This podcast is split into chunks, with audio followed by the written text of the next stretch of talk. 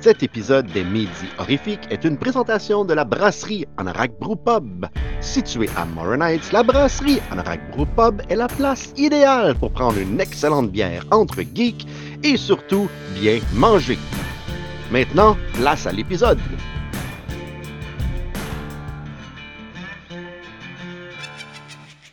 Bon vendredi, les démons, dernier vendredi du mois de septembre et que je suis content de vous retrouver, de te, re- de- de te retrouver toi, mon Stéphane. Hey, puis pourtant, on n'a pas été séparés longtemps, Steve. On était ensemble, euh, je pense, vendredi puis samedi passé. Ça se peut-tu?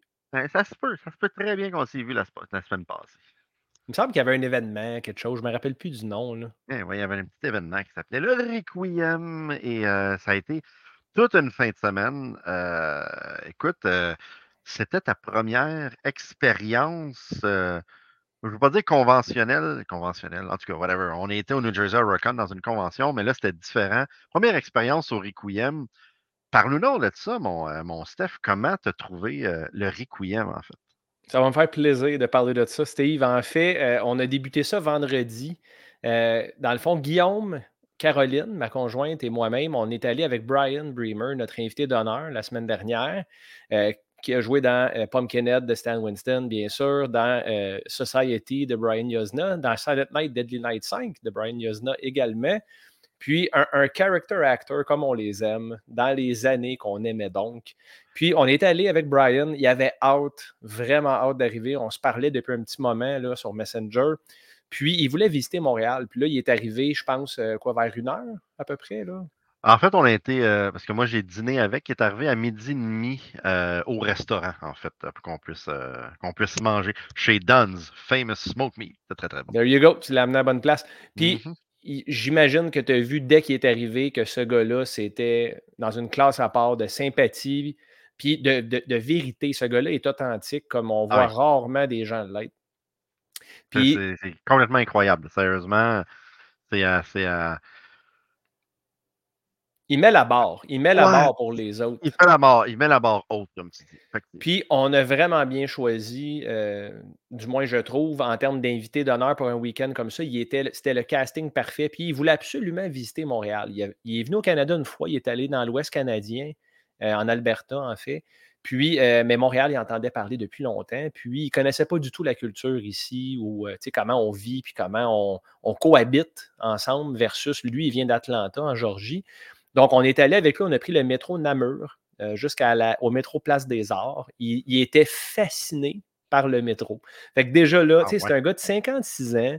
Puis, comme un enfant, il prenait des photos, il regardait à, la station Namur, là, il y a des grosses structures en 3D, là, comme des cubes, là, euh, qui sont é- érigés au plafond, puis il était complètement omnubilé par ça, puis il regardait ça, puis il prenait des photos. Puis là, Caro, il a expliqué, tu sais, il y a une œuvre d'art différente à chaque station de métro. Fait que là, il voulait toutes les voir. Évidemment, on n'aurait pas pu souper si on avait fait ça.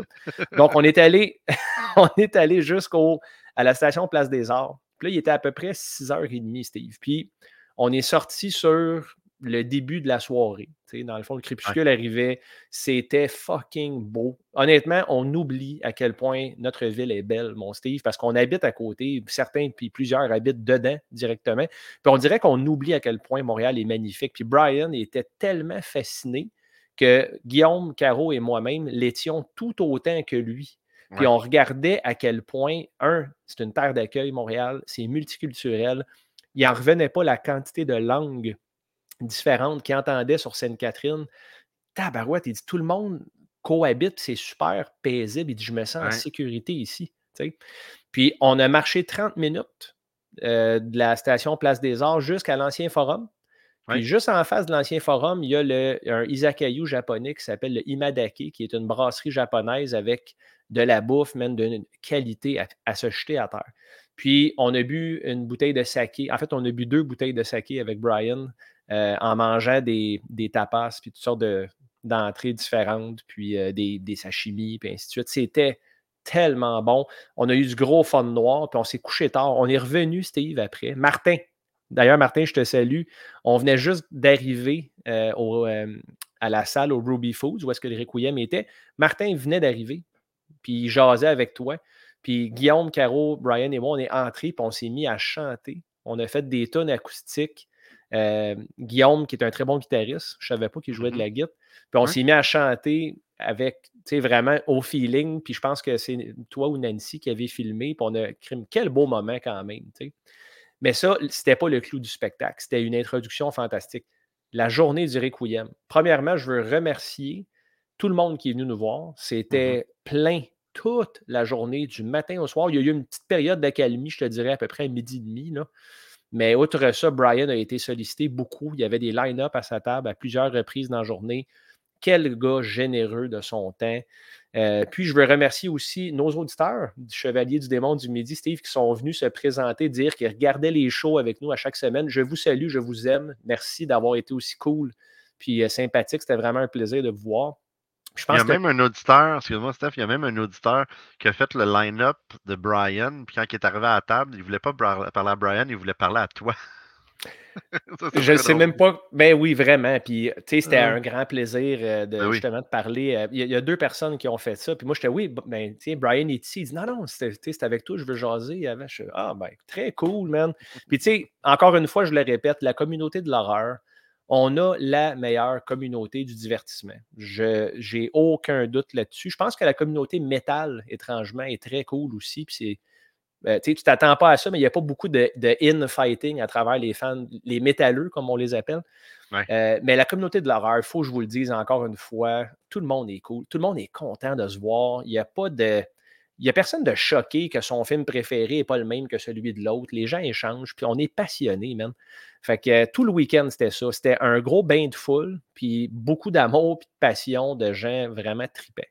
Euh, puis dernièrement, je termine avec ça. Je ne veux pas aller trop longtemps là-dessus, Steve. Mais euh, j'ai animé deux conférences. Puis d'ailleurs, merci à toi et à Martin de m'avoir offert cette chance-là. Euh, j'ai animé un panel avec Brian. Donc, un genre de, de Mhm. questions-réponses sur sa carrière, sur sa vie. Savais-tu qu'il avait chanté aux Olympiques? Ben oui, oui, en fait, il nous a raconté l'histoire euh, que- que- qu'il est parti de Los Angeles euh, pour aller à Atlanta avec son band en disant on va chanter aux Olympiques. Puis pendant deux ans, il ne s'est rien passé. Puis la journée avant les Olympiques, il y a comme un band, je pense, qui a déclaré forfait, fait qu'ils les ont appelés. Puis ils ont été chantés aux Olympiques. Et après avoir chanté aux Olympiques, le band s'est comme dissous. Oui, ça a duré fait- deux ans. Ouais, fait qu'on dirait que ça a été comme c'est comme le clou du spectacle. OK, on a fait ce qu'on avait à faire, puis maintenant on prend tout notre chemin euh, différent. Très On s'entend que c'est toute une barre, mais tu sais, euh, chanter aux Olympiques, Brian Bremer, non seulement un acteur, mais un chanteur dans un band qui a quand même réussi à atteindre ce sommet-là. C'est c'est spectaculaire. Euh, il a parlé des, des trois films les plus populaires qu'on connaît tous, que j'ai nommés tantôt. Il répondait aux questions des gens. OK, s'il y a des gens qui nous écoutent là, ce midi, euh, qui étaient dans la salle, vous pouvez attester de ce que je dis. Ce gars-là vous regarde dans les yeux, puis quand vous lui posez une question, là, il est légitime dans son intérêt de vous répondre. Puis, tu sais, j'en ai vu des acteurs à la convention, je ne les nommerai pas, mais à Jersey, ça paraissait qu'ils travaillaient, ils n'étaient pas contents d'être là. Ils étaient sur leur cellulaire, puis ils souriaient pas. Ou quand ils souriaient, c'est parce qu'ils n'avaient pas le choix. Puis, tu sais, Brian, c'était pas ça, vraiment pas. Puis j'ai aussi animé un panel avec Alec Dubuc de Horreur 360, mon, mon bro et mon voisin, et, euh, et Serge, Serge de Terreur sur le pod qui était là. 45 minutes, ce n'était pas assez long, Steve. Parce Ah, que mais ça, ça passe très vite les conférences Ah! de 45 minutes. Ah ouais. puis honnêtement, encore une fois, pour ceux qui étaient là, je t'ai beaucoup insulté, Steve, dans ton dos, disant que tu me balançais de la merde avec tes films des fois, mais que, en général, euh, ce que tu me conseillais, c'était quand même assez bon. Par contre, Martin puis Donald, qui me parlaient de, de leur film de Killer Donuts, puis ainsi de suite, eux autres, on dirait qu'ils m'en veulent. Mais en tout cas, on a vraiment eu du fun. Puis, j'ai pas eu le temps d'aller voir beaucoup d'exposants, je t'avoue, parce qu'on était très occupés. Euh, ça a roulé à votre table là, avec les t-shirts, les bières, les Blu-ray, euh, ainsi de suite. Je pense qu'il y avait du monde H24. là. Il y avait du monde tout le temps, du début à la fin. Puis le Blu-ray sur la route, effectivement. Ah, puis c'est vrai. J'ai, euh, puis moi, je ne l'ai pas vu parce que j'étais avec Brian, mais je pense que vous avez rediffusé l'épisode 13, l'escale sanglante. Oui, effectivement, salle presque comble. C'était vraiment le fun. Il restait quelques places dans la salle. Pour être franc, je suis arrivé juste pour la conférence de la fin, le petit panel. On a, c'est juste avant Brian Bremer. Justement, on a parlé pendant une quinzaine de minutes des gens qui nous ont posé des questions et la question qui revenait toujours est-ce qu'il va y avoir une saison 2 sur route de l'horreur? Et notre réponse était Peut-être, mais pour l'instant, on s'enligne vers un autre format qu'on va sûrement vous parler bientôt. En fait, on a comme on est en train mettre ça tout ensemble. Euh, on a une, idée assez le fun, puis euh, on va avoir besoin, euh, besoin de l'aide des gens pour nous aider à réaliser cette idée-là. Mais on vous revient là-dessus bientôt. très hâte, très hâte, très hâte. ben, Colin. Toi, Steve, comment t'as aimé ton week-end? Là, ben, écoute, c'est un week-end qui est hyper épuisant, mais tellement agréable. moi, c'est qu'est-ce que j'adore, c'est revoir tous ces gens-là qu'on ne se voit pas souvent, en fait, la, la, la gang d'horreur. Il n'y a pas beaucoup d'événements euh, du, type Requiem où il y a Horror Expo. Des fois, on peut se revoir à Spasme, des choses comme ça, ou Fantasia. Mais là, c'est vraiment de tout voir ces, ces gens-là. Puis c'est le fun de, de, voir des gens qui, euh, des fans d'humour qui ont été dans Sur la route de l'horreur, qui viennent nous voir. Allô, comment ça va? Euh, tu sais, qu'on a rencontré du monde déguisé qui viennent te voir. Puis là, tu comme, tu regardes, es comme, tu me reconnais pas. C'est Simon. Ah, Simon, comment ça va? Fait que c'est le fun. C'est le fun de voir ça. Puis tu sais, ça reste que c'est une convention d'hôtel, hein, comme on a un festival de films, on passe des films euh, pour, euh, pour passer des films. On n'a pas une salle comme Fantasia, euh, mais, mais c'est le fun de voir les courts-métrages québécois sont super bien marchés. Les blocs québécois, c'était presque ça le comble. Les, les, les, conférences aussi, il y avait quand même beaucoup de monde qui ont été voir les conférences. Fait que c'est, tu vois, tout ça, c'est le fun, c'est de revoir toute la gang d'horreur Québec. je ne pourrais pas, je peux pas nommer tout le monde, mais c'est cool, puis on a déjà hâte à l'année prochaine. C'était trippant. Fait que, en gros, euh, succès sur toute la ligne pour moi, Steve, puis merci encore. Yes. Parlant de l'année prochaine, ben là, je parle pas, je veux pas parler en fait de l'année prochaine, je veux parler de aujourd'hui, hein, le 29 septembre. J'ai dit en début de show que c'était le dernier euh, show du mois de septembre. Après, on tombe en octobre. Hein, hey, c'est un gros mois pour nous autres, ça. tout le monde commence à. C'est notre premier, Steve.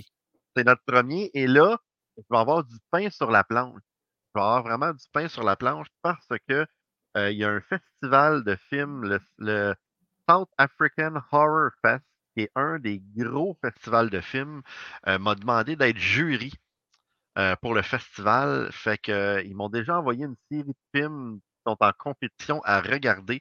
Donc, je vais regarder plein de films au mois d'octobre, plein de films que j'ai jamais vus. Oh je vais essayer, je ne serai pas capable de, garder le, le, le pace de un par jour mais je vais essayer d'en regarder le plus possible. Puis sans trop en parler, parce que je ne peux pas trop en parler jusqu'à temps que les prix soient annoncés, etc. Je vais vous dire les, bons films à regarder ou à surveiller ou quoi que ce soit. Mais 29 septembre, on veut savoir qu'est-ce qui s'est passé aujourd'hui dans le monde de l'horreur le 29 septembre. On va demander à Daniel, puis durant qu'il va parler, ben, moi, je vais ouvrir une bière. Pourquoi pas? J'ai ouvert la mienne déjà, mais moi, c'est une sans alcool. Je suis un, petit garçon ah, sage. Moi, je bois la, bière de sur l'heure de l'heure. Ah, écoute, j'ai même pas goûté encore. Ce serait temps. Hein. Ah. Salut tribu d'horreur et bienvenue à Aujourd'hui dans le monde de l'horreur. Aujourd'hui, en ce 29 septembre, ben, il y a un total de 17 films qui sont sortis, dont voici les highlights parmi ceux-ci. Euh, premièrement, en 1972, on a Don't Torture a Duckling, qui est un giallo réalisé par Lucio Fulci. Ça raconte l'histoire d'une petite ville du sud de l'Italie qui est secouée par une série de meurtres d'enfants, puis la police puis deux parias cherchent le coupable parmi les boucs émissaires au sein de la communauté très superstitieuse. C'est pas un mauvais giallo, faudrait que je le revoie, mais de ce que je me rappelle, c'est pas mon préféré de ceux que j'ai vus à date. Je pense que ce honneur-là revient encore et toujours à Deep Red de Dario Argento. Euh, puis parlant de films qui sont pas parmi mes préférés, ensuite on a Halloween The Curse of Michael Myers en 1995. L'histoire se déroule six ans après que Michael ait terrorisé Haddonfield pour la dernière fois. Il y retourne alors qu'il est à la poursuite de sa nièce qui s'est enfuie d'une secte avec son nouveau-né. Euh, cette entrée-là dans la franchise est loin d'être la meilleure, mais personnellement, je trouve aussi que c'est loin d'être la pire. Pour moi, le pire reste Halloween 5. Mais pour vrai, jaillit pas de Curse of Michael Myers. Euh, surtout le Producer's Cut qui est vraiment meilleur que le cut original.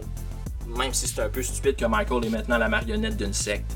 Euh, sérieux, le monde qui dit que Halloween Ends est le pire de la série, puis même le pire film ever. Avez-vous déjà regardé la franchise dans son entièreté?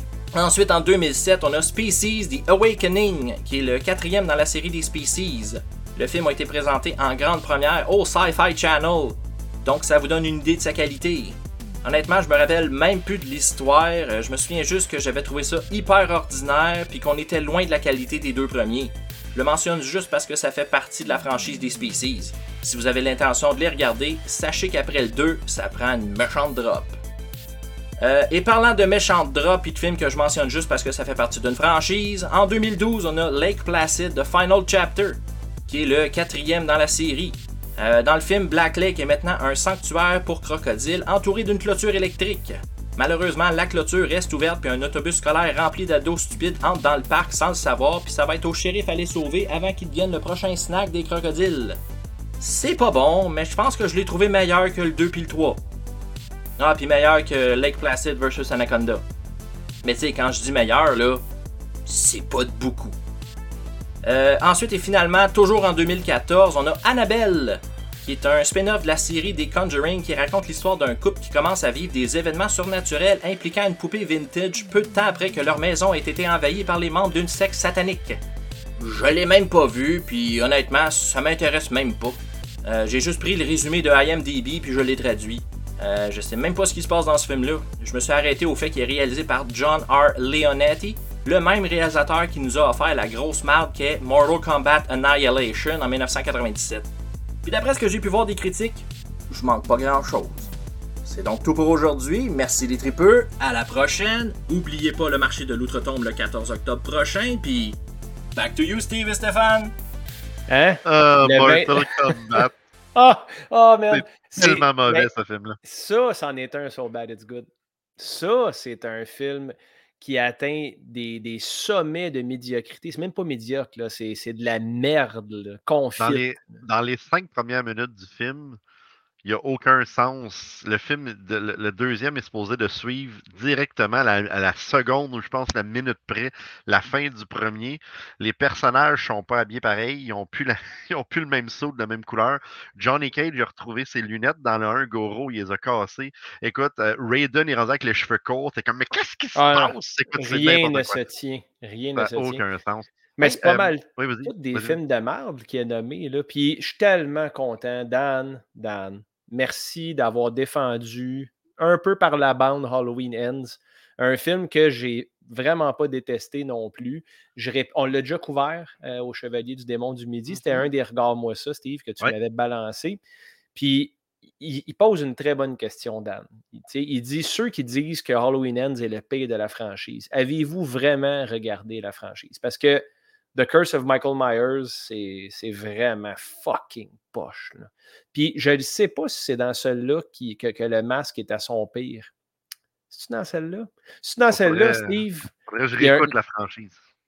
Je pense que dans The Curse, il y a un kill vraiment nice. C'est un, un gars, genre dans la mi-cinquantaine, qui se fait passer une machette à travers le ventre. Puis ça rentre dans la boîte à breaker, puis il se fait électrocuter pendant qu'il est empalé. Et il se fait tellement électrocuter que sa tête éclate. Fait que, tu sais, Wow. crise de mort brutale, là, quand même. là. Mais ouais, Ah, non. c'est ça. Tu vois, il a, il a nommé des suites. Moi, euh, j'aime ça. Là. Species, là, le troisième, là, ça fait très longtemps. J'ai le coffret chez nous. Ça, c'est dans mes films en série. Il faudra que j'écoute ça à un moment donné. Et euh, les Lacs Placides aussi, puis les Anacondas, j'ai les huit chez nous. À un moment donné, il faudra que je lui mette. Ça va être très drôle. Euh, je, veux, je veux me dépêcher. Euh, on, fait, on fait tout le temps le, le tour de table habituellement là. J'aimerais ça la garder pour la fin du show parce qu'on a un invité qui est avec nous, euh, qui nous attend. Ceux qui sont venus au Requiem l'ont peut-être croisé, ils ont peut-être eu la chance euh, de, de découvrir ou d'acheter son nouveau livre euh, qui était exclusivement au Requiem, mais qui sort le 11 octobre prochain.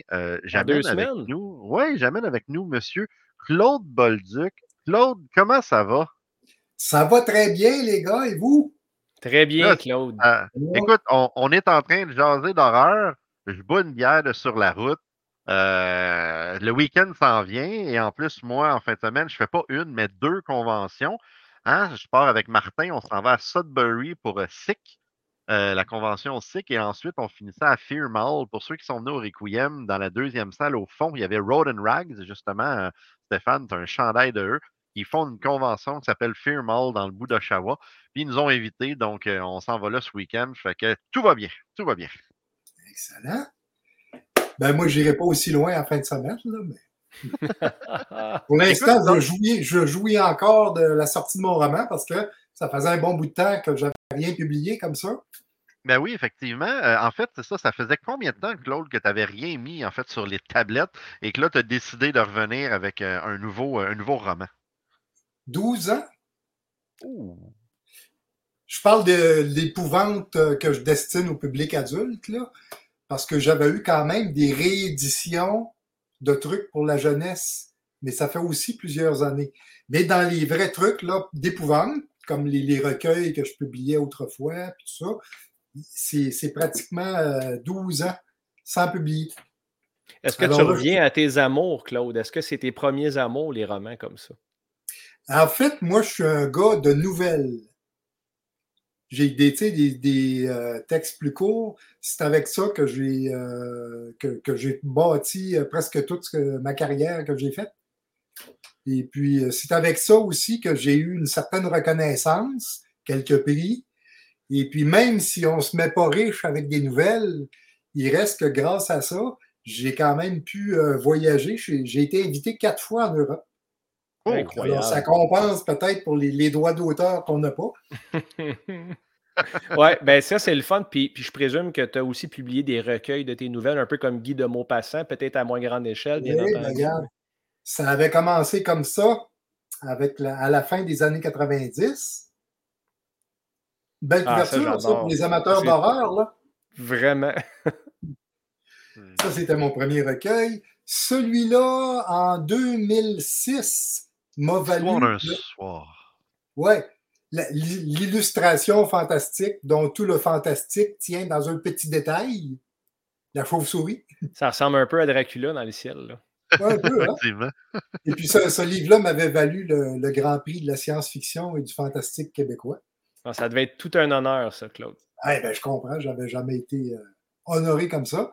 En tout cas, euh, ce, qui est bien que ce Grand Prix-là, c'est que les gens qui, euh, les jurés, c'est des amateurs de fantastique et d'épouvante. Alors, ça fait, ça fait du bien d'être honoré par ces gens-là. Ben, c'est ça. Dans le fond, tu as, eu la validation du public cible exact de ton roman. Dans, dans ce cas-là, comme dans un genre romanesque comme ça, il faut que tu t'adresses aux bonnes personnes. Puis, d'après moi, ils sont doublement critiques dans ce temps-là, hein, parce qu'ils regardent les trucs, ils vont dire ah, on va voir qu'est-ce que ça nous présente. Puis ça t'a mmh. valu un prix quand même. Fait que chapeau. Mais quand tu es à l'extérieur de ce milieu-là, ça fait du bien aussi d'être honoré. Parce que quand tu écris de l'épouvante, c'est le grand public, euh, les littéraires, c'est pas toujours leur spécialité, mais j'ai été euh, honoré aussi de ce côté-là. Euh, par exemple, le, prix d'excellence de la Fondation pour les arts et les lettres en Outaouais. Alors, c'est un beau prix, ça aussi. Ben, je comprends. donc. C'est des gens qui sont pas spécialisés en fantastique, puis euh, des choses comme ça. Alors, puis ils ont été charmés, c'est ça. Puis en plus, ils ont été charmés, comme tu dis, par un genre qui n'est pas le leur nécessairement. Oui, et peut-être horrifié un peu aussi. c'est ça le but.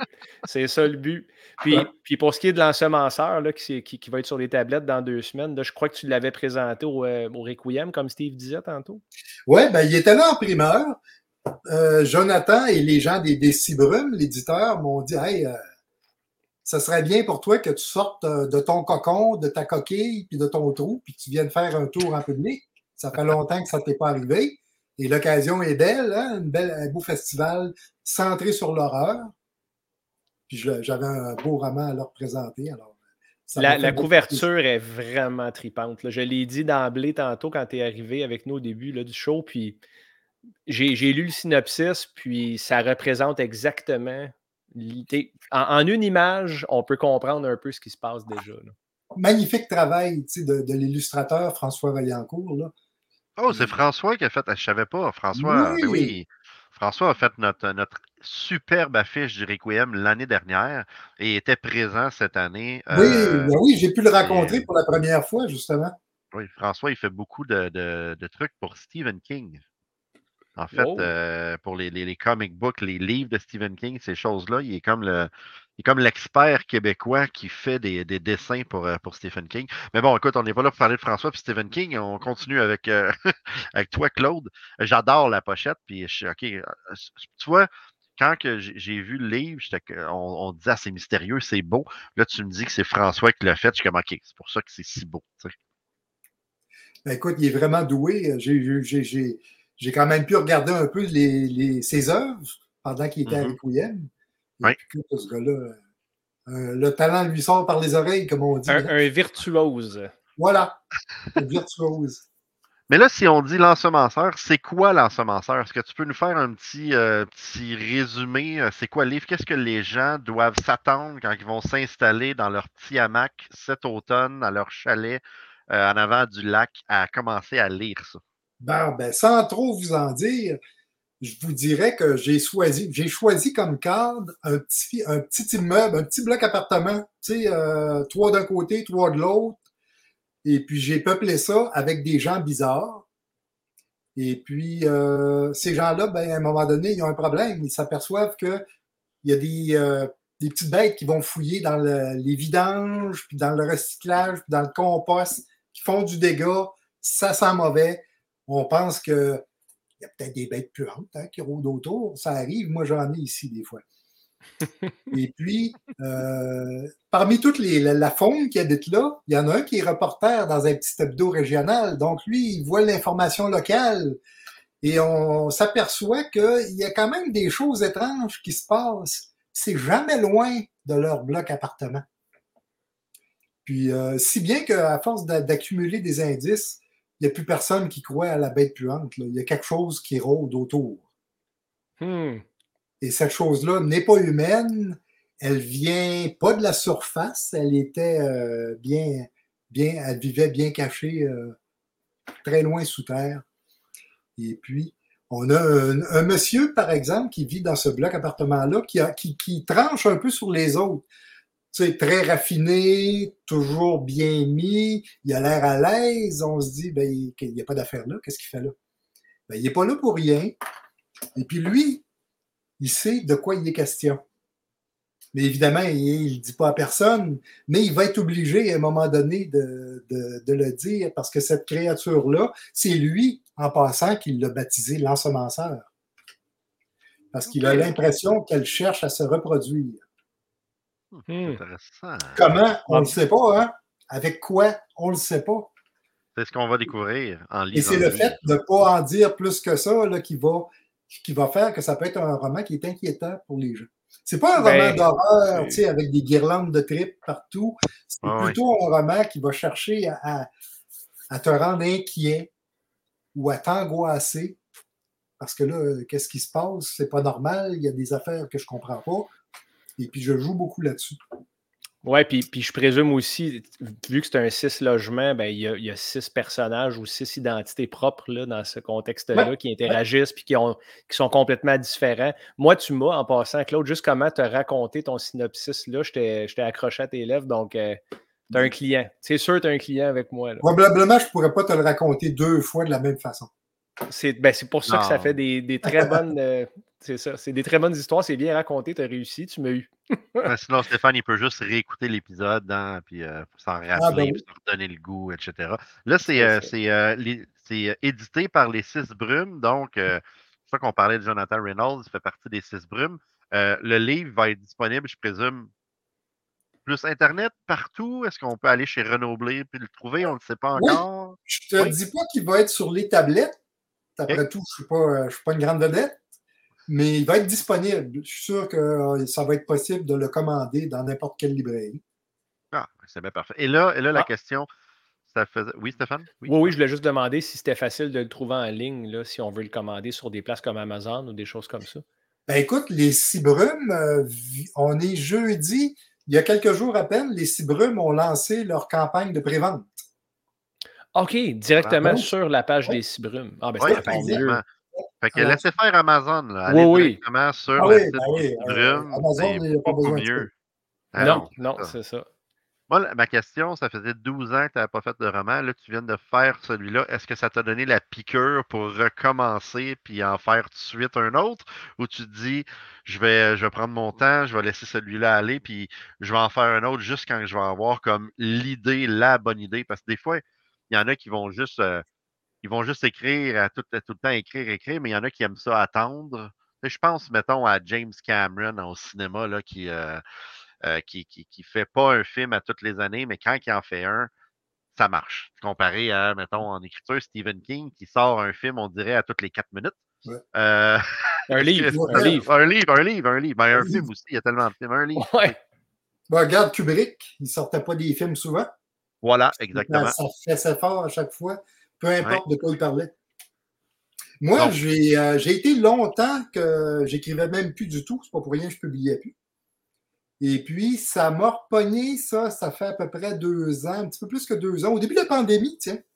Au début de la pandémie, j'ai perdu ma job, euh, j'ai perdu toutes sortes d'affaires, ça allait plus bien. Fait que je me suis dit, ben, c'est peut-être un signe qu'il faudrait que je me remette à l'écriture, parce que moi, je passais mes journées devant un ordinateur euh, avant ça. Non seulement je travaillais ma job devant un ordinateur, mais quand j'arrivais chez nous, j'allumais l'ordinateur et je restais assis devant. Donc, j'ai repris un peu ce beat-là depuis que je travaille plus. Et j'ai déjà des, choses en marche, toujours des nouvelles, parce que moi, les nouvelles, ça me quittera jamais. Euh, quand j'ai quand j'ai découvert la littérature fantastique, c'était à travers des nouvelles. Et euh, mais là, cette fois-là, je me suis fait prendre, peut-être à cause de mon bloc appartement, avec tout ce monde-là, ça a fait plus de matière, évidemment. C'est pour ça que je me suis retrouvé qu'un roman. Parce que j'en avais jamais fait avant ça. Pour le public adulte, j'en avais fait pour les ados, mais pour le public adulte, je n'avais jamais fait de roman. C'est cool. nouvelles, etc. Ouais. C'est très, Là, j'ai un autre. euh, une novella ou un roman, je ne le sais pas encore. J'en ai écrit une bonne partie, puis j'ai arrêté parce que je. Tu sais, il y a des moments, tu as, trop d'affaires en même temps qui t'arrivent, puis tu n'es plus capable de te concentrer. Ça fait que ma, ma, ma grosse histoire est un peu comme un bazou en panne sur le bord du chemin, elle est arrêtée là. Mais je sens que ça va venir, ça va venir. Je vais, je vais m'y remettre. Peut-être que j'attends qu'il neige. Hmm. Et puis là, l'occasion sera belle. On veut pas qu'il neige. Veut mais ça prend un petit peu, c'est peut-être après ça. C'est peut-être ça que ça me prend là, pour recommencer. Wow. Ben, écoutez, euh, écoute, Claude, merci vraiment. Attends, avant, oh, oh, je m'en te dire merci, mais on s'en est parlé juste avant le show. J'ai vu quelque chose sur, euh, sur tes réseaux sociaux. J'ai vu que tu as mis une photo de un, un fanzine, un magazine qui s'appelle Rêveur Fanatique, euh, Fantastique. Fantastique, des années 90, je présume. Oui. Écoute, c'est quoi ça? Moi, je suis un fan de ce genre de petit euh, fanzine, magazine-là. J'ai toujours rêvé en faire un d'horreur au Québec. Puis là, quand j'ai vu ça, j'ai fait comme euh, OK, comment se fait que je ne connais pas ça, que je n'ai jamais vu ça? C'est né à Trois-Rivières. Euh, je ne connais pas toute l'équipe, mais Frédéric Durand, je ne sais pas si vous Oui. connaissez, c'est un Ben oui. Fred. Mhm. Alors, Frédéric Durand était, mon Dieu, directeur littéraire de, de- de cette revue-là.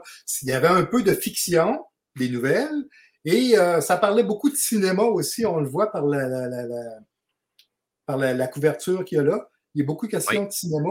Donc, dans ce sens-là, on pouvait dire que c'était un magazine qui était différent de Solaris, parce que Solaris, on y trouvait plus de, de, de fiction et des articles, mais ça parlait pas autant de cinéma que ça. Ça, c'était un peu plus, ça visait un peu plus le grand public, je te dirais. Écoute, puis, a- écoute, ça, ça, ça se trouve plus, je présume. C'est impossible. Non, moi j'en Même ai un. ouais, c'est ça, vous en avez un. Fait que, Moi, j'ai le numéro un. Il y a eu un numéro zéro avant pour le lancer. OK. Et ils ont préparé un numéro 2, puis je pense qu'il n'est jamais sorti. Ou Ah, s'il ben, est sorti, falloir, hein. est sorti, il n'a pas été distribué. Et Frédéric m'a rappelé que je devais être au sommaire. Ben, écoute, il va falloir que, que, que, que- qu'avoir Frédéric sur le show éventuellement pour Ah oui, jaser de ça. Parce que moi, je trouve ça fascinant, je trouve ça vraiment le fun. Il y a eu Contamination, à un moment donné aussi, une autre revue comme ça qui a sorti quelques éditions faites par, euh, c'était Éric Boisvert. Euh, Éric Boisvert, Olas Svensson, je ne me rappelle plus qui avait fait ça. Et que je trouve ça cool. Moi, je trouve ça le fun, surtout pour promouvoir euh, tout ce qui est euh, horreur québécois. Stéphane, mets ça dans nos projets. Là. On va sortir un magazine il y a une euh, affaire que je ne vous ai pas dit hein, à propos de l'ensemenceur.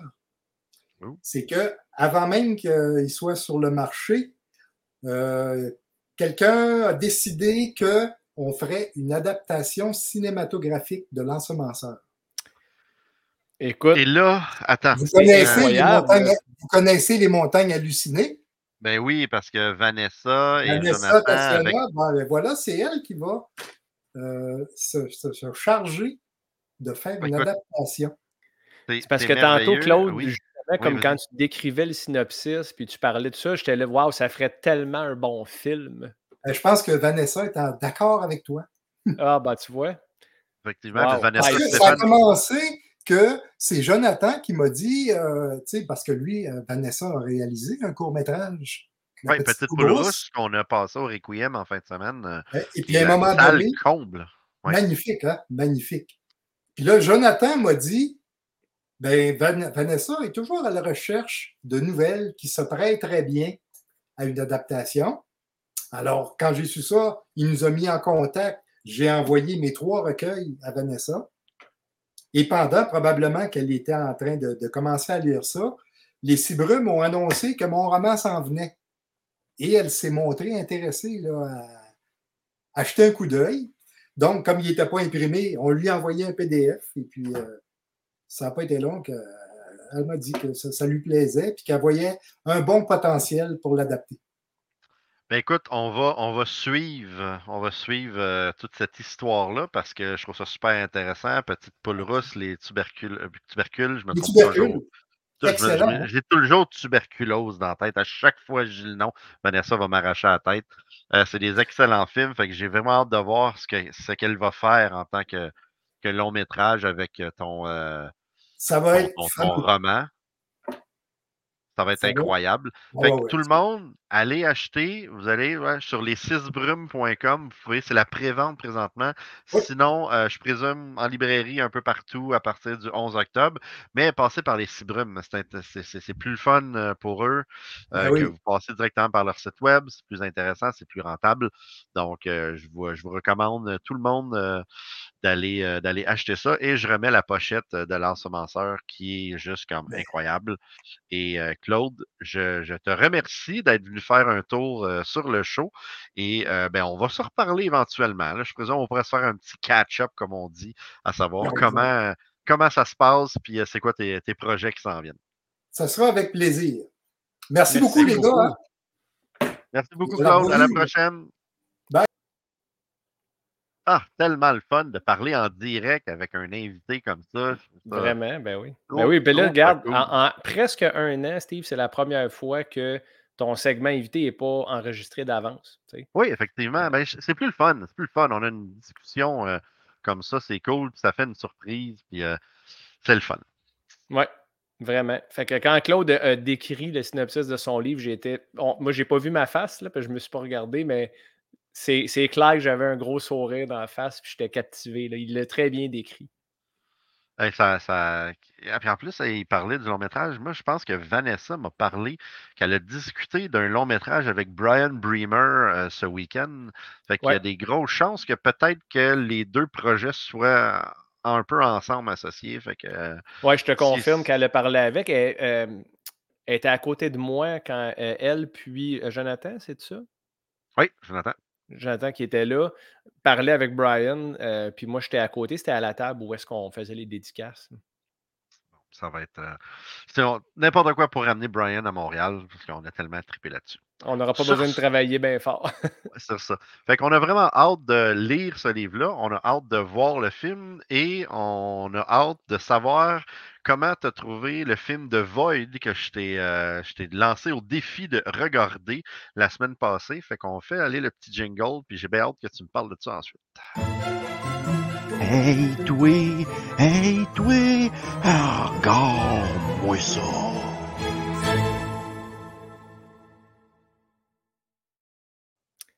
Là, Steve, il y a plusieurs personnes qui ont vendu The Void hein, d'avance. Premièrement, ça m'a fait peur, ça, un peu. Vas-y, continue. Ben, c'est correct, c'est correct. Mais le, premier qui en a parlé, c'est euh, Dan, hein, Dan d'Horreur FM, qui c'était un des films de la semaine ou de la journée, en fait. Là. Euh, il y a aussi Steve de Revue euh, qui a laissé un mm-hmm. commentaire sous la vidéo disant The Void, c'est malade. Puis euh, quelqu'un que je nommerai pas, qui est sûrement pas toi, qui a dit Stéphane risque juste de chialer sur le film encore comme d'habitude. si c'est pas toi, je me demande c'est qui. puis bon, c'est ben, moi, ça me dérange pas vraiment. L'opinion de quelqu'un isolé comme ça qui me dit c'est vraiment hot, c'est vraiment poche ou, ou c'est moyen, ça influence pas vraiment mon, jugement, mon appréciation. Ce qui peut influencer, c'est si j'ai lu beaucoup sur le synopsis au préalable ou si j'ai vu un trailer, chose que j'essaie d'éviter à tout prix, comme la peste noire. Je trouve que c'est inutile un trailer. C'est comme, euh, comme goûter au dessert avant de commencer le souper, tu comprends? Puis, j'avais rien vu de rien de fuck all de The Void. Je n'avais même pas entendu parler. Euh, en partant, j'étais un fan d'H.P. Lovecraft. Fait qu'on s'entend que ça ressemble beaucoup à une représentation visuelle de plusieurs histoires d'H.P. Lovecraft, The Void. Euh, le problème avec The Void en partant, ça va être très difficile à décrire le synopsis parce que c'est tellement confusing. OK? dans le fond, il y a un policier. Euh, c'est un film à huis clos, OK, d'emblée, pour ceux qui ne l'ont pas vu. Ah, puis d'ailleurs, je vais y penser cette semaine, Steve. Je vais spoil. Je vais spoil le film, mais vous risquez de rien comprendre pareil. Fait que même si je le spoil puis je dis ce qui arrive, vous allez faire de quoi? C'est quoi qu'il dit, man? Puis tout le long du film, je me grattais la tête. J'étais avec Xavier, encore une fois, fidèle au poste, mon, magnifique garçon de 15 ans, euh, ben, qui va avoir 15 ans dans deux semaines. Puis on était vraiment hype, on l'a commencé tôt. Fait que c'était pas un film de fin de soirée que tu es déjà claqué et que tu te, tu te, bats pour garder tes yeux ouverts. Fait que, vraiment, The Void avait toute notre attention. Je dois dire, euh, la cinématographie, l'imagerie de ce film-là, c'est vraiment nice. Euh, la, couleur, les, tons qu'ils ont choisis, dans le fond, pour les scènes d'ouverture du film, les genres d'images de, nébuleuses dans l'espace qu'on voit, puis les. c'est vraiment psychédélique, ça a l'air d'un cauchemar. Puis, euh, il y a un policier qui se rend euh, dans un hôpital qui est comme semi en construction ou en, sinistre. Il y a comme une zone de l'hôpital qui est barrée, puis il travaille, il travaille dans cet hôpital-là à, staff réduit. Donc, il n'y a pas beaucoup de gens. Je pense qu'il y a trois infirmières, un docteur, le policier en question et une personne blessée, dans le fond, qui est amenée à l'hôpital. Puis, au final, ce qui se passe dans l'hôpital, euh, c'est que cette personne-là, qui est blessée, se faisait poursuivre par des gens en toge blanche avec des triangles, euh, avec des dessins de triangles dessus. Puis, c'était très mystérieux. Les, gens qui stalkaient la victime euh, ne parlaient pas. Ils étaient tous pareils, très stoïques, très droits. Puis, ils sont à l'extérieur de l'hôpital. Puis, dans le fond, les, protagonistes du film sont pris à huis clos dans l'hôpital, puis sont entourés de ces forces-là à l'extérieur. Euh, à mesure qu'on avance dans ce film-là, euh, on, rentre de plus en plus loin dans l'hôpital, puis on se rend compte qu'il y a quelque chose de fucked up qui se passe. Bien entendu, c'est pas clair ce qui se passe du tout. Je te dirais que c'est un, un mix, ce film-là, de setting de de The Thing de John Carpenter, mm-hmm. euh, Dawn of the Dead de Zack Snyder pour le côté huis clos puis les différents personnages. Il y a une femme enceinte comme dans Dawn of the Dead de Zack Snyder aussi. Euh, ça me fait penser un peu à Hellraiser 2 dans le setting de l'hôpital, puis des genres de, dimensions parallèles entre les murs. Il y a eu beaucoup de ça aussi. Puis ça me fait penser aussi aux jeux de Capcom comme Silent Hill ou Resident Evil 2 en termes de ton. Puis ça, c'est pour le meilleur et pour le pire, hein, Steve? Parce que quand on dit qu'un film ressemble à, tu peux avoir des parcelles de ressemblance avec un, matériel source. Dans le cas de The Void, c'est de la copie à plusieurs euh, aspects. Je trouve que les, créatures animées qui sont toutes en practical, en passant, ça, c'est. Ils ont la meilleure note possible de moi de ce côté-là. Euh, les practical effects sont écœurants. Les bêtes sont confusing, sont étranges sont littéralement épeurantes, mais on ne comprend pas pourquoi ils sont là et comment ils sont faites. On dirait que euh, Jeremy Gillespie et Steven Kostansky, les, deux réalisateurs, euh, ont fait des champignons magiques euh, en très, très, très grande quantité. Puis ils ont tous mixé les choses qu'ils aimaient ensemble pour essayer de faire un film. Puis je trouve que ce film-là a trop d'ambition puis de genre de backstories, mais il n'y a rien qui est développé euh, vraiment de façon concluante puis satisfaisante. C'est plein de bonnes idées, toutes mixées ensemble, avec une belle cinématographie, mais on dirait que le film ne réussit pas à bâtir une tension qui est palpable puis qui est crédible. Je ne sais pas si tu comprends ce que je veux dire. Je, comprends à 100% parce que je partage ton opinion. Continue. Oui, ben, mais tant mieux. À crime, c'est rare que tu dis ça quand même. Euh, le plus gros red flag, en fait, c'est que c'est impossible à décrire simplement ce film-là. Puis ça, c'est un problème pour n'importe quel film. Quand quelqu'un te demande de quoi ça parle, tu sais, tantôt, Claude Bolduc, l'auteur, il nous a décrit avec brio le synopsis de son livre en quelques lignes, puis j'ai été captivé. OK? Si Mhm. on dit à Claude, regarde The Void, puis fais la même affaire, fais-nous un pitch comme tu viens de faire, Je suis pas capable. d'après moi, il aurait fait un AVC, puis il serait tombé live sur caméra par terre parce que c'est tellement confusing. Puis le film ne dure pas très longtemps. Il est dans le sweet spot, il est 1h39. Fait qu'il est très proche d'être un peu trop long. Oui. Euh, il n'y a aucun développement de personnage. Zéro. Il y en a deux là-dedans qui servent à rien, pantoute, à mon avis aussi. Le docteur finit par se transformer en un être surnaturel que je trouve est un mix entre Vecna de Stranger Things saison 4 et Frank Cotton dans Hellraiser, qui était au Requiem en passant. Effectivement. Euh, Puis, on s'entend, The Void est sorti en 2016. C'était avant Vecna. Mais c'est juste pour dire que à chaque fois que je voyais quelque chose, je disais Ah, ça, ça ressemble à telle affaire. Ah, ça, ça ressemble à telle affaire. Mais il n'y avait rien qui me disait Ah, The Void, quel film original extraordinaire. tu sais. Euh, Ouais. beaucoup de plagiat, puis, euh, puis je dis plagiat, j'exagère pas. là. Tu sais, C'est des trucs comme les, les bêtes fuckées à la The Thing c'est pas de l'inspiration. Là, c'est de dire on va faire la même affaire, mais on va changer un peu la mécanique de la bébite. Tu comprends?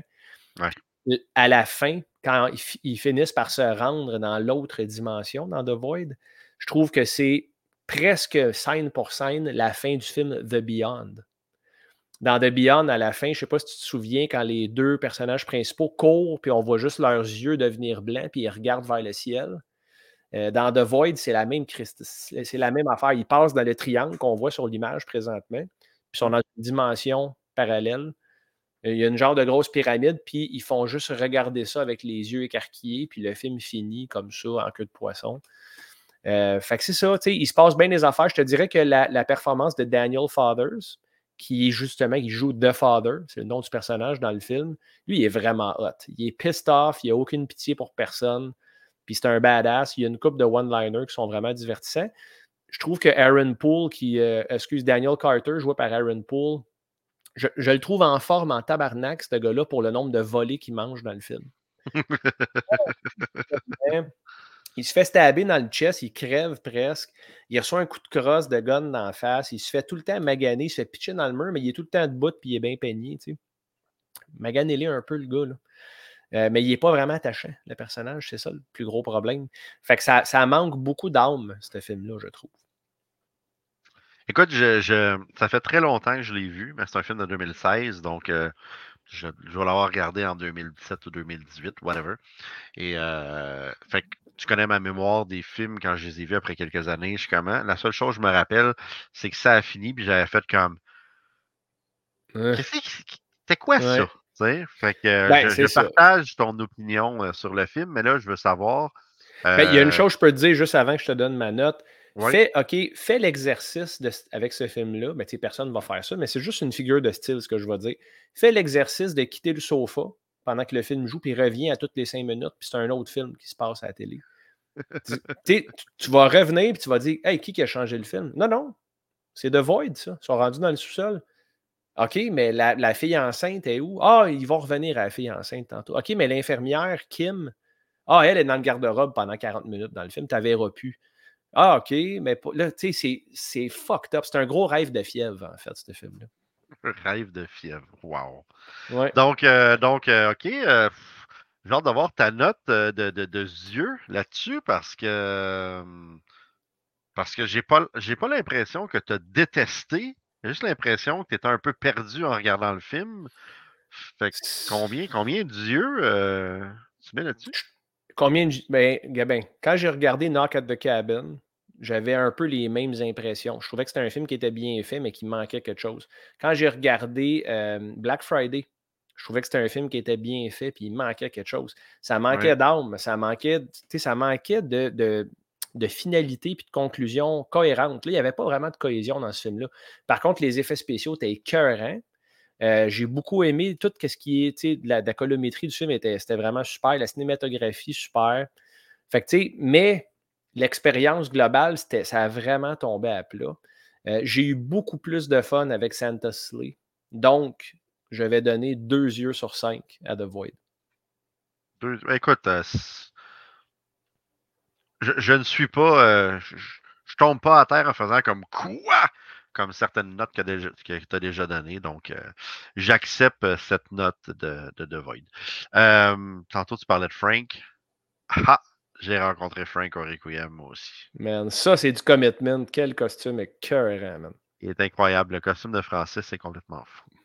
Donc, OK, ben écoute, c'est euh, c'est parfait ça. Euh, avant de sauter à notre tour de table, il faut que je te donne un film à regarder la, la semaine prochaine, euh, à regarder. Puis, euh, j'en ai parlé au début du show, là. je savais pas trop quoi te donner, fait que je me suis dit, j'ai besoin d'un peu d'aide et pourquoi pas l'inviter pour qu'il vienne nous raconter, nous parler de sa chronique de B à Z. Donald Plante, mesdames et messieurs, avec nous. Oh euh, non. qui va avoir la- chance de regarder un film. Il rit déjà. Oh non. Donald, Donald, tu sais que je t'aime, je te l'ai dit Ah quand oui, ben oui. s'est venu samedi. Mais sois gentil, s'il vous plaît. On dirait que... Oui, gars, même ton bébé pleure, Donald. Ouais. Euh, mais non, mais écoute, Donald, je te laisse encore un peu de temps de réfléchir euh, pour savoir qu'est-ce que tu donnes à Stéphane. Mais je te, donne la parole un peu pour nous parler des films qu'il y a dans ta chronique euh, cette semaine de l'horreur à B Z que tu as mis sur Horreur Québec. Oui. On a écouté, euh, ben, on a écouté beaucoup de films de, créatures, de monstres. Fait qu'on- on a fait un peu une thématique là-dessus. Il y a eu euh, The Wendigo en premier. Donc, euh, ceux qui ne connaissent pas le Wendigo, c'est une créature mythologique algonquienne. Puis, euh, on, la, voit dans plusieurs euh, nations euh, autochtones. Puis, c'est souvent une créature avec des, euh, pas des reines, mais des, des bois. Puis c'est. C'est c'est justement le, le- le- tous nos posters du Requiem sont Exactement. en lien avec le Wendigo. J'ai pas mon Ouais. chandail du Requiem. Je Quel beau Midnight t-shirt. Syndicate Quel beau aujourd'hui. t-shirt. ouais. Ouais, mais là, j'ai Midnight Syndicate, mes amis qui font de la musique extraordinaire. Euh, J'ai pas le chandail de Requiem, malheureusement, il est dans les boîtes euh, pactées euh, présentement, mais euh, je, je le mettrai la semaine prochaine. Excusez, je t'ai je t'ai coupé. Ben, c'est ça. Dans les légendes, on décrit souvent ça comme étant euh, le fait de la transformation de quelqu'un qui mange la, de la viande humaine. là. Puis, euh, ça, il y a eu plusieurs films là-dessus, mais pas tous connus. The Wendigo, dans le fond, c'est l'histoire d'un euh, YouTuber qui s'en va dans le bois à faire un live pour essayer de trouver la créature. Mais tu sais, il est, il, il- vraiment euh, une simple, pas de pas de simple d'esprit, mais lui, il est juste là pour rire, puis avoir des vues, puis finalement, ben, il se fait attaquer par quelque chose. On ne sait pas trop c'est quoi. Puis euh, le gars, il, il disparaît. Puis on, voit la, la réaction de beaucoup de youtubeurs, d'influenceurs, puis les gens se demandent si c'est vrai, si c'était c'était arrangé. Puis il y a un groupe d'amis de ce gars-là qui décide euh, d'aller euh, partir de- des recherches. Puis ils font un, un documentaire sur. C'est un fan footage, dans le fond, là, C'est si ça. Ils veulent faire un, un Blair Witch Project. Qu'ils s'en vont. Ils font, on les suit tout le long pendant leur chemin, puis pendant leur recherche dans le bois, mais c'est pas, euh, pas comme Blair Witch Project où il y avait un sujet, une recherche, des entrevues. C'était plus dynamique. Là, c'est juste des gens qu'on connaît pas, qui sont sur la route, puis après ça, ils sont dans le bois, puis ils cherchent, ils écrivent le nom du gars, puis on sait pas trop c'est qui. Puis euh, là, c'est ça, il y, a un, y a un cri, puis là, ça, ça commence à. L'action arrive. C'est quand même cool. Il y a des effets euh, pas mal gore, mais le fait qu'on s'en fout de ces gens-là, ça aide pas vraiment à, l'effet du film euh, qui est voulu. Là. Mais c'est ça, il y aurait eu plus de potentiel si on, savait un peu plus c'était qui ces personnages-là, puis pourquoi ils étaient amis avec le, le gars disparu. Là. C'est ça. Ça tourne un, un petit peu, ça tombe un peu à plat, mais c'est quand même un film quand même cool. Il me semble que euh, j'ai vu un, un trailer là-dessus, Donald. euh, sur- C'est-tu récent quand même? Ouais, c'est récent, là. Il me semble que le trailer avait l'air vraiment nice, mais peut-être que ma Ouais. mémoire est, est foggy un peu. là. Ouais, c'est ça. Ça a sorti au mois d'août. OK, fait que c'est vraiment frais. Là. Ouais. Ensuite, il y a Wolfkin. Wolfkin, qui est un film de loup-garou. C'est une coproduction entre le Luxembourg et la Belgique. Puis, euh, c'est une mère monoparentale qui a un enfant qui a des problèmes à l'école. Il a la misère à socialiser avec les autres, puis il se bat, il mord les autres enfants. Puis, tu as les services sociaux qui s'en mêlent, puis ils menacent de peut-être prendre la garde de l'enfant.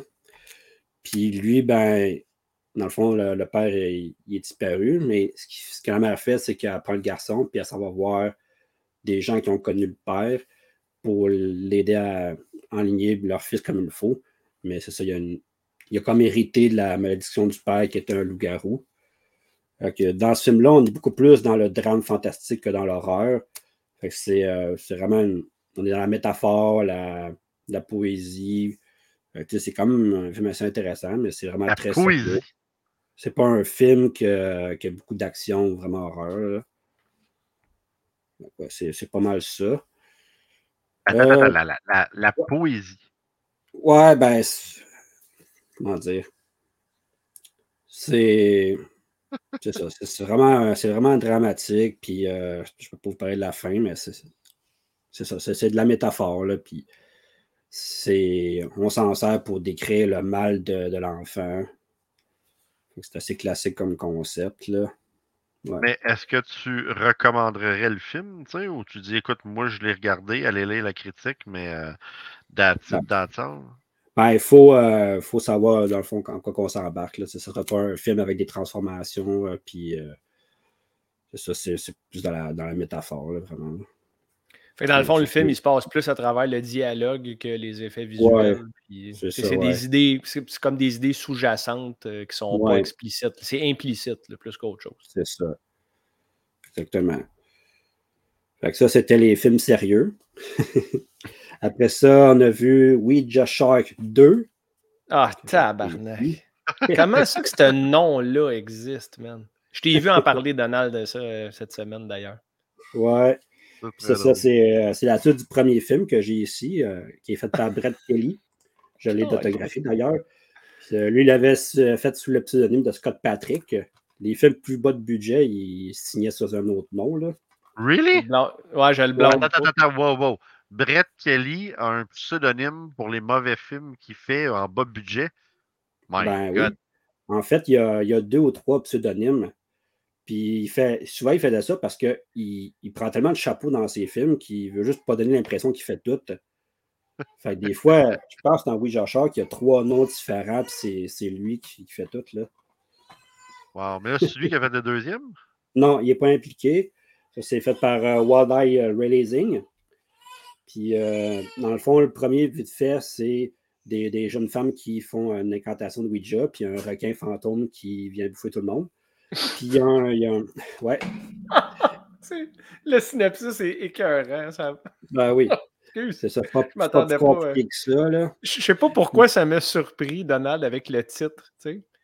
Qu'est-ce Ouais. d'autre que ça aurait pu être? Là, je pense que ouais, je suis un, je suis un peu naïf, moi, dans la vie. Puis, le, le héros de ce film-là, c'est J'ai Anthony. craché qui est de la un- bière dans mon écran. Le héros de ce film-là, c'est Anthony, qui est un sorcier, euh, qui est un, dans le fond un Doctor Strange, mais version Wish, là. Parce que c'est vraiment ça, là. Il est c'est un, un maître des arts mystiques, puis il fait des boucliers en rond, là, lumineux, comme Doctor Strange dans les films de Marvel, là. Puis euh, c'est ça, le 2, ça commence, euh, l'autre, le premier a terminé. Euh, il est en enfer, dans le fond, il s'est sacrifié pour euh, condamner le, le requin. Puis lui, ben, en enfer, il y a, il y a un, un démon qui, est, qui a l'air juste d'un gars déguisé pour un party d'Halloween du travail. Là. Il y a aussi des, euh, des filles en bikini en enfer qui sont juste là pour se faire bouffer par le requin, puis ils reviennent encore, puis ils font. Ils courent sur, ils font du surplace derrière un écran vert, là, puis ils sont bouffés par les requins.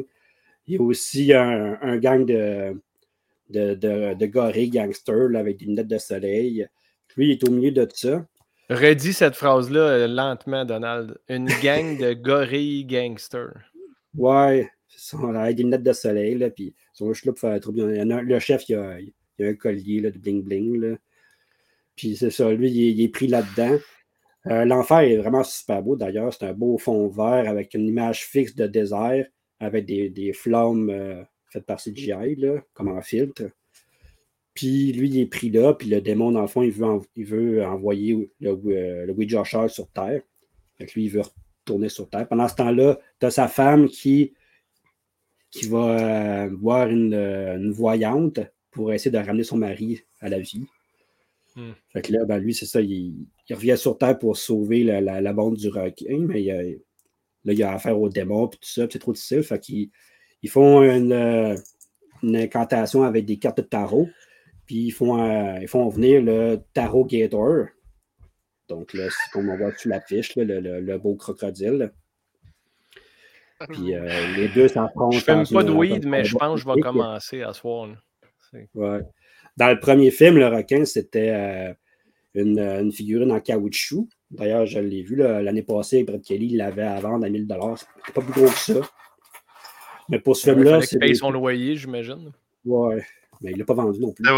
C'était au- Requiem qu'il l'avait à vendre. Ouais, ouais, ouais. Puis c'est ça, dans celui-là, par contre, c'est des peluches. Puis euh, c'est ça, c'est fait avec un, un aura en CGI pour qu'il a l'air de venir de l'au-delà. C'est c'est vraiment un film très divertissant là, que, que je vous recommande. Puis le, le meilleur pour la fin, Cocaine Crabs from Outer Space. Ça, ça a l'air d'un film des années 60, si c'était pas du cocaine. Ouais, exactement. C'est sûr, là, l'affiche est en noir et blanc. C'est, euh, pas le premier rip-off de Cocaine Bear, parce qu'il y a eu Cocaine Shark et aussi Cocaine Cogger. Moi, j'ai, pas pu venir vous en parler parce que vous étiez en pause. hein. Mais Ah, t'as pas pu? Ah, c'est, vraiment malheureux, Colin. Ouais. Je suis désolé d'avoir manqué ça. Cocaine Cogger, c'était absolument atroce. C'était abominable comme film. là. Oh, ouais! Ouais. Un CGI Oh, euh, atroce, c'est, que- long. Là, Mais Cocaine Club, ça, c'est une série B parfaite pour que ton ami donner. Là, c'est vraiment drôle. Ça La commence. pochette est très cool. Il faut que j'y donne. Ouais, la- c'est la meilleure fait- des trois. Là. c'est fait par SRS Cinéma, puis eux autres, ben, ils font des maudites belles pochettes. Là. Puis, euh, c'est ça. Ça, c'est souvent des films comme ça. Tu as un nom qui, euh, qui tape à l'œil, puis avec un concept qui est, qui est là pour juste attirer l'attention, puis une belle affiche. Puis souvent, le film est plate. Là. C'est comme Coca- Cocaine Shark qui était, était correct, mais il n'était pas drôle, amusant, là, vraiment. Mais Cocaine Crabs, il y a- vraiment quelque chose. Ça se passe dans l'espace. Il y a une, des, des- des crabes qui vivent dans l'espace. Puis il y en a deux qui décident de faire un voyage en couple sur Terre. C'est pas une invention, c'est rien du tout. Là, ils s'en vont dans leur vaisseau qui est en forme de crabe en métal. C'est pas Ah, une ben soucoupe oui. volante comme tu l'affiches, ça n'a pas rapport pas en tout. Hmm. C'est, c'est misleading, là, la, la pochette. Ouais, c'est ça- c'est ça. Puis euh, quand ils partent, t'as l'autre crabe qui leur dit Ah non, j'ai oublié de leur dire de ne pas euh, sniffer de cocaïne sur Terre. Mais bon, Ben il oui. devrait être correct. Puis Ok, arrive- attends un peu. Là. Fait que là, tu es en train de me dire que les, les, les crabes ont du dialogue aussi. Là. Ouais, ouais. Ben, Ouais. en fait, ils font des sons. Puis il y a- ça n'arrête pas. Puis tu as les sous-titres en dessous. C'est vraiment très drôle. C'est délicieux. Là. T'as- Puis t'as, t'as réussi à le finir? t'as- Ben oui, Ah C'est oui, ça, pourquoi je les- pose la question? hein, C'est... moi, je l'ai adoré. Eux autres, ils arrivent sur Terre, puis ils tombent sur une, euh, une fraternité de gars. Puis eux autres, ils voient les crabes, puis il y avait de la cocaïne. Fait qu'ils décident de juste garocher de la cocaïne sur un des crabes. Puis ils virent Ben fou, oui, puis ils mettent à tout le monde. Hmm. Après ça, euh, il se met à sniffer de la farine, du sucre en poudre, tout ce qui existe en poudre blanche, puis ils deviennent fous, ils se reproduisent. C'est des, des en plastique, ils ne sont même pas articulés, c'est des, des jouets. Là. Ouais, c'est. Puis même les, les scènes où il n'y a pas de crabe, les, les scènes avec les humains, les dialogues, c'est souvent les, les- les scènes plates dans les films dans ce genre-là, sont drôles. Les personnages sont drôles, sont caves. T'as le détective qui est seul à croire que des crabes sont, des, sont en train de tuer des gens. Puis lui, il décide d'aller dans une animalerie pour trouver une employée qui se trouve être une, euh, une biologiste marine, qui est une Mhm. spécialiste des crabes. Puis ensemble, ben, ils vont essayer d'arrêter cette, euh, cette attaque-là sur Terre. C'est un, beau petit bijou, on s'ennuie pas pantoute. Ça a l'air vraiment bon. Hein? Ouais, ouais, je te recommande. Là. Je suis pas, le sais. Je le sais que tu me le recommandes, Dana. Des fois, des fois Ah. j'achète des films comme ça, puis euh, je les écoute une fois, puis c'est correct, mais lui, euh, vraiment un petit coup de cœur. là. Ah, c'est cool. Puis, euh, Ah, ben on écoute, que euh, que, que, que des, euh, des chefs-d'œuvre que tu nous Ah oui. présentes comme à tous les mois quand tu viens faire ton tour euh, sur le show. C'est vraiment incroyable. Mais là, il y a une affaire, par exemple. euh, Sté- Sté- Stéphane, je- tu sais, j'avais même dit à Donald, trouve un film à écouter à Stéphane, mais Stéphane, je t'aime trop, je peux pas te faire ça. Euh, parce qu'il y a vraiment un film que je veux que tu regardes, que j'ai entendu parler toute la semaine, qui paraît, qui est vraiment comme écœurant. Puis c'est No One Will Save You, qui est sorti le 22 septembre sur euh, Hulu. euh, et tout le monde dit que c'est comme wow. Jean, je veux pas en savoir plus. J'adore- c'est quoi. J'adore la pochette. J'ai Je aucune pense idée que c'est la quoi. Donald n'est pas d'accord, par exemple. là. Je l'ai Ah, ouais. L'ai pas vu, mais c'est vrai que j'ai vu des bons commentaires. Là. Ouais, je, n'ai que vu des bons commentaires pour l'instant. Donc, on va s'arrêter là. Fait que tu pourrais Ouais, regarder cette semaine que- The One Will Save You. Nous Sinon, euh, moi, je prochaine. t'aurais, euh, sinon, moi, je t'aurais suggéré Bat CGI. Ah, Donald, 2. Donald, on t'entend plus. Donald, on dirait que ton, on Mais, dirait que ton euh, son il est coupé. Mais ça n'existe pas comme film, là, inquiète-toi pas. En tout cas, pas encore. Pour l'instant. Pour l'instant. On ne sait jamais. Là. Good. Fait que, écoute, merci Donald. Merci. Puis, euh, on, se, Ouais. on se revoit bientôt. Ben, Ah, Euh, vous, tu as eu et- peur, mon Stéphane. Ben oui, oui, oui. J'avoue, certain. Écoute, euh, on, on a, dépassé notre une heure de, de show d'habitude euh, parce qu'on a jasé, puis on a jasé. Deux euh, invités je- aussi. là. Effectivement, deux invités. Euh, je veux qu'on finisse ça rapidement. Fait que euh, que je ne suis pas, je pas, je pas tanné de te voir la face. Mais j'ai beaucoup de routes pour faire pour me rendre à Sudbury. Donc, euh, donc et puis j'ai pas fini de tout préparer mes affaires.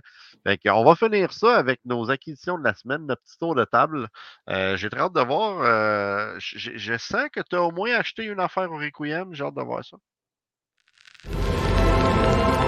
Bienvenue au tour de table horrifique.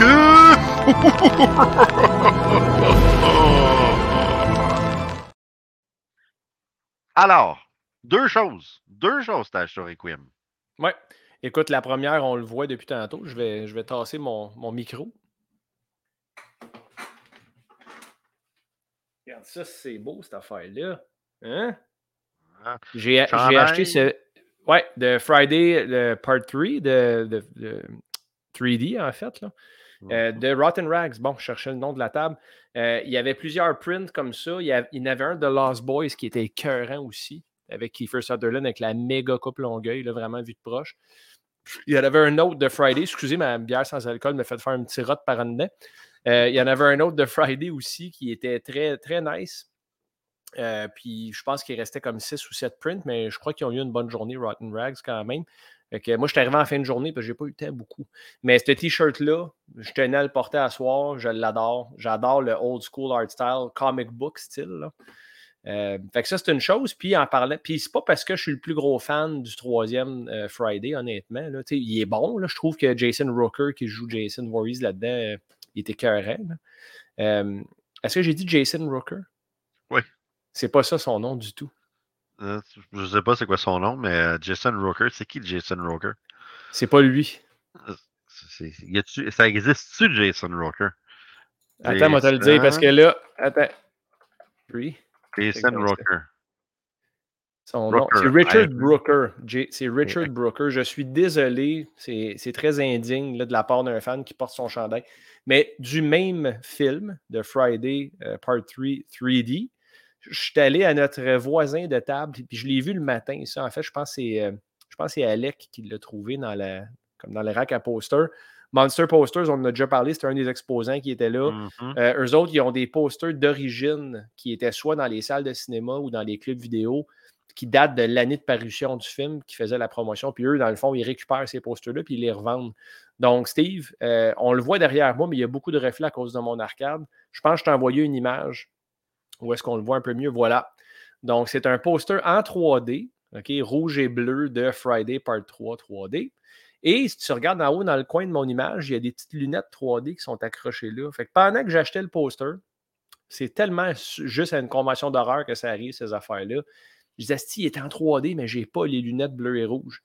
Et euh, Danny était à un kiosque juste à côté. Puis il a dit, Mhm. hey, j'en ai des lunettes 3D ici, je t'ai donne. Le hasard mène dans les mêmes trois pieds carrés d'avoir le poster et les lunettes. J'étais au paradis. Puis là, comme tu peux voir, mon, mon bureau, il est changé de bord pour l'épisode. euh, Ouais. Parce qu'il a fallu que je négocie avec Caro pour afficher cette affaire-là dans mon sous-sol. Euh, initialement, il était, dès qu'on arrive en bas, à gauche de mon foyer, là, j'ai comme un genre de mur en foyer noir. Puis c'est très épuré, c'est très zen, mon sous-sol. Fait que là, j'avais mis le poster à côté de ça. Puis elle dit non, oublie ça. La première affaire qu'on voit en arrivant, c'est Jason dans le sol. Je dis ouais, mais tu sais, la couleur. Non, non, oublie ça, man. Ça n'a rien donné. Euh, mais je suis très, très content. Puis c'est un original de 82, puis il m'a juste coûté 60$. À mon avis, à moi, c'est une aubaine. Totalement d'accord, totalement d'accord. Mais tu sais, Martin Monster Poster, il y a tellement du beau stock. Fou, à des man. très, très, très bon prix. Euh, J'adore euh, Martin Monster Poster. Moi, je me moi, j'ai pas eu beaucoup le temps de magasiner, sincèrement, en fin de semaine.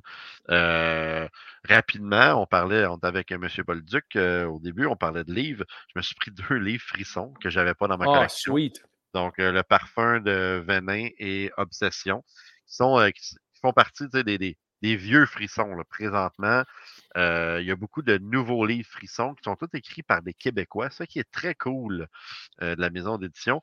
Mais euh, c'est ça, j'essaie de compléter la collection. C'est un peu comme mes Fangoria. Quand à chaque fois que je vais dans une convention, j'essaie d'en prendre. Il n'y a pas ça quand on va en Ontario ou aux States, mais bon, j'ai pris deux frissons. Après, j'ai acheté deux films en, en DVD, pas cher. Infinite Pool, que je n'ai pas vu, de, euh, de Brandon Cronenberg. Donc, je n'ai pas vu ce film-là. Et Mia Goth a joué dedans. Alexander euh, euh, Sars- Sarsgaard, Sarsgaard, en tout cas, euh, le, le Hit, qui, euh, qui, qui joue là-dedans. Pas Hit, son frère, excusez. Et, et après, j'ai pris un film qui va sûrement être très mauvais. J'ai pris Tueur sur la ligne. Ah, si déjà en vu. plus. Ouais, je sais pas si tu as déjà vu les tueurs sur la ligne. C'est comme When a Stranger Calls, je crois. Ah, ben oui. When a Stranger Mais- Calls. Ben oui, je me souviens de ça. Mais ça, c'est comme un. C'est très efficace. Une nouvelle version de qualité qu'ils disent. Fait que c'est. euh, Ça veut dire quoi, ça? Ça veut dire que l'ancien n'est pas bon, quoi? je sais pas, ça dit de, une nouvelle version de qualité améliorée de tueurs sur la ligne. Fait que des films que, que j'aime ça euh, regarder, des films d'horreur cheap euh, que je vais regarder. Fait que j'ai écouté ça. Je, vais- je me suis acheté ça. Ensuite, j'ai été faire un petit tour à la table de Séverin. Séverin, Séverine. Euh, je me suis pris euh, trois films. Un, quatre films. La revanche des mortes vivantes. As-tu déjà vu Revenge of the Living Dead Girl, Stéphane? Non, mais la pochette est fucking parfaite. OK. Tu dois vas te faire regarder ce film-là un jour. Ah, J'en dis pas plus. Ok, c'est bon, tu fais bien. pas plus. Tu dois regarder ce film-là un jour. Tu vas être. euh, tu vas capoter. Ensuite, j'ai Ah. pris un documentaire sur Joe D'Amato. Ça, c'est nice. s'appelle euh, Inferno Rosso. Joe D'Amato on the Road of Excess. Joe D'Amato qui est comme un peu euh, reconnu pour être un, un très mauvais réalisateur de films d'horreur. Mais Absurde, qui a fait sa carrière là-dessus? Fait que je, je veux vraiment voir ce documentaire-là. Il a fait absurde, puis il a fait Anthropophagus, entre autres. Exactement. Et voilà. Euh, je me suis pris après un, un coffret. J'ai menti tantôt, je n'ai pas pris euh, quatre films, j'ai pris cinq films. Killer Crocodile et Ah. Killer Crocodile 2. Je n'ai Donald serait fier de toi. Daniel de- doit être très fier présentement. Donc, euh, Limited Bonus Blu-ray Disc, Ki- Killer Crocodile 2, plus un documentaire sur les special effects. Euh, Ah, j'ai pris ça. Et enfin, j'ai tu pris un m'épuises, film man. Alien from the Abyss. Qui, quand tu regardes en arrière, c'est un film de 89, fait que proche de 90. Puis ça a l'air pas pire. Ça a l'air pas pire. Fait Ouais. Alien from the Abyss, euh, je, vais, euh, je vais regarder ça éventuellement. Ou on va le regarder ensemble si un jour. À ne euh, pas confondre avec The Alien, euh, Et The The Abyss, Abyss. avec Alien ou The Abyss, qui sont deux très bons films, euh, en- indépendamment. Mais ensemble, c'est la même pochette, pas sûr que c'est fantastique. Fait que, fait que voilà, voici. Oh, il y a une autre affaire aussi. Pour ma, ma petite, mon, mon sac de convention, je me suis pris une pin de Philippe Ivanovic de Flat Bad Tub, celui qui a fait le logo de sur la route et le poster de Hell to the Deadites. Euh, il y avait une de ses pins en début du, euh, du show. J'ai dit, je vais t'en acheter une. Puis à la fin, tout le monde est en train de rapper. Il dit, euh, je suis en train de rapper mes pins. J'ai fait, oh, sac. Fait que j'ai pris une pin que je vais racheter sur mon petit sac de convention. Ton Voilà, c'est ça. Euh, ouais, en fait, c'est pauvre, pauvre mon dos parce qu'il est rendu lourd en tabarouette. Fait que je vais l'avoir en fin de semaine. Je vais essayer de le garnir de choses et la semaine prochaine, je vais revenir avec des choses que j'ai achetées. Et dernière chose que je me suis procuré. En fait, j'ai amélioré mon Blu-ray de Pumpkinhead avec la signature Le de pacto Brian. sangré, puis t'as mis Brian Asti, c'est cool, Ouais, je man. trouve euh, la pochette est écœurante, le gris dessus, c'est super beau. Ça va aller dans ma bibliothèque quelque part. Et sur ce, on a fait le tour. As-tu des choses à rajouter avant que je nous lance notre petit générique de fin? Ouija Shark 2, tabarnak.